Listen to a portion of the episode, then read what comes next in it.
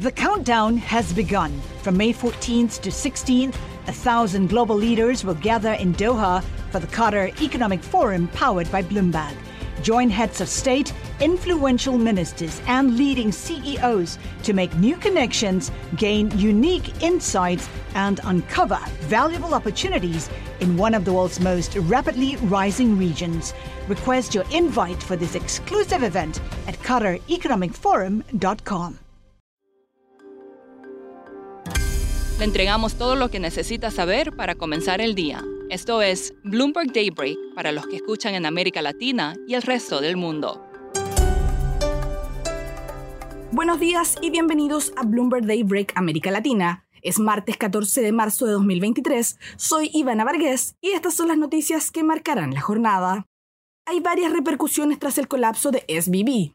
El banco HSBC, que ayer compró Silicon Valley Bank UK por solo una libra, ahora planea inyectar 2 mil millones de libras esterlinas de liquidez en la división del Reino Unido. JP Morgan, Citi y Wells Fargo, vistos como prestamistas demasiado grandes para quebrar, estarían experimentando una avalancha de nuevos clientes. Y Apollo expresó interés en hacerse con la cartera crediticia de SBB, dijeron personas familiarizadas con la propuesta. Ken Griffith, el fundador de Citadel, dijo al Financial Times que el capitalismo estadounidense se está desmoronando ante nuestros ojos, criticando la intervención de los reguladores en SBB y sumándose a una creciente cohorte de financistas que advierten sobre el riesgo de un daño moral. Los bonos del Tesoro de Estados Unidos, a dos años, se tambalearon a raíz de que los problemas en Credit Suisse se sumaron a las dificultades que enfrenta el sector bancario mundial. El rendimiento osciló entre un máximo de 4,19% y un mínimo del 3,82% en una sesión llena de altibajos, mientras los inversionistas asimilaban las noticias.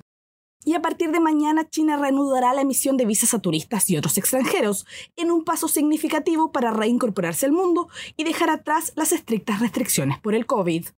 Mientras tanto, en Ucrania dicen que las tropas rusas no paran con sus intentos de capturar la ciudad de Bakhmut.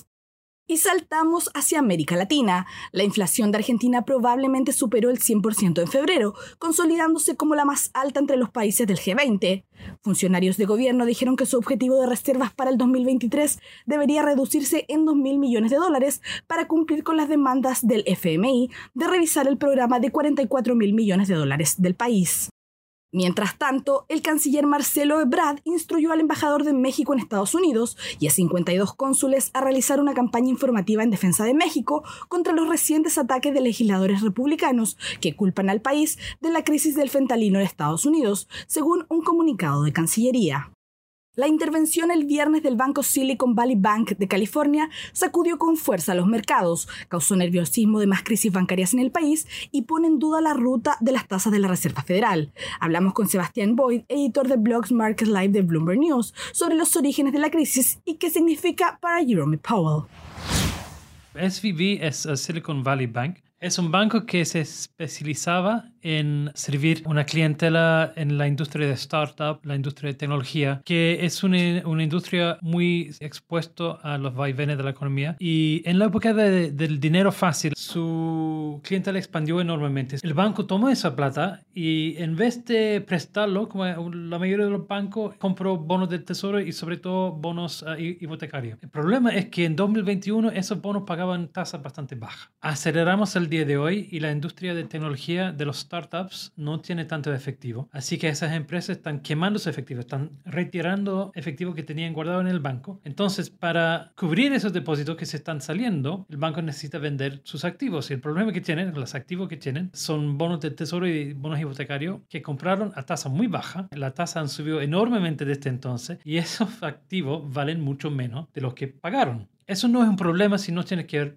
que, venderlo, pero al momento de venderlo tienes que realizar ese pérdida. De hecho, la industria bancaria en Estados Unidos tiene como más de 600 mil millones de dólares de pérdidas no realizadas. Y eso fue básicamente lo que pasó. O sea, la gente empezó a perder la confianza, porque el miércoles en la noche el banco emitió un comunicado diciendo que habían vendido todos sus activos eh, en un portafolio que se llama disponible para venta y que además iban a emitir acciones para buscar capital. Eso hizo que la gente empezó a a entrar en pánico y el viernes entraron las autoridades, los reguladores y tomaron control del banco. Sebastián, ¿cuáles han sido las últimas medidas del gobierno de Estados Unidos y la Fed para controlar la crisis? el gobierno de Estados Unidos garantiza 250 mil de tu cuenta corriente. Pero hay empresas, por ejemplo, Roku, una empresa de tecnología, dijeron que tenían 477 eh, millones de dólares en este banco. Y al no poder retirar esa plata, esas empresas tienen problemas porque tienen que pagar sus empleados, tienen que pagar la cuenta de luz, tienen que pagar la hipoteca. Así que el domingo en la noche, antes que se abriera el mercado en Asia, la Reserva Federal dijo básicamente, no se preocupen, se garantiza todos los depósitos en los bancos en Estados Unidos. Y además, para solucionar un poco este problema de que los bancos tienen estos activos con pérdidas grandes, tú lo puedes eh, empeñar con la Reserva Federal y no te van a respetar el precio de hoy, sino el precio de cara, digamos 100% del valor nominal de los bonos, que hoy en día, por la alza tasa, transan a niveles mucho más bajos. ¿Y qué efecto tendrá sobre la trayectoria de tasas de la Fed? Bueno, esa es la gran pregunta, porque tenemos una decisión de la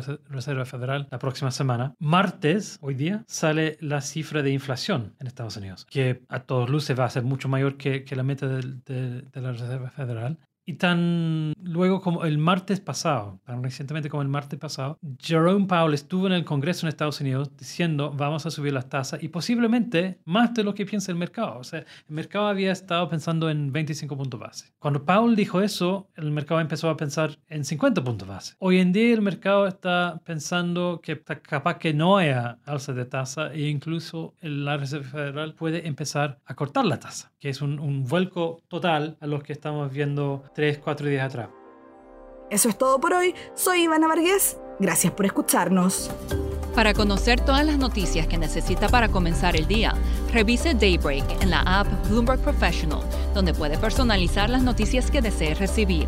También puede suscribirse a la versión solo audio en Spotify, Apple Podcasts o la plataforma de su preferencia. Eso es todo por hoy. Escuche de lunes a viernes Bloomberg Daybreak.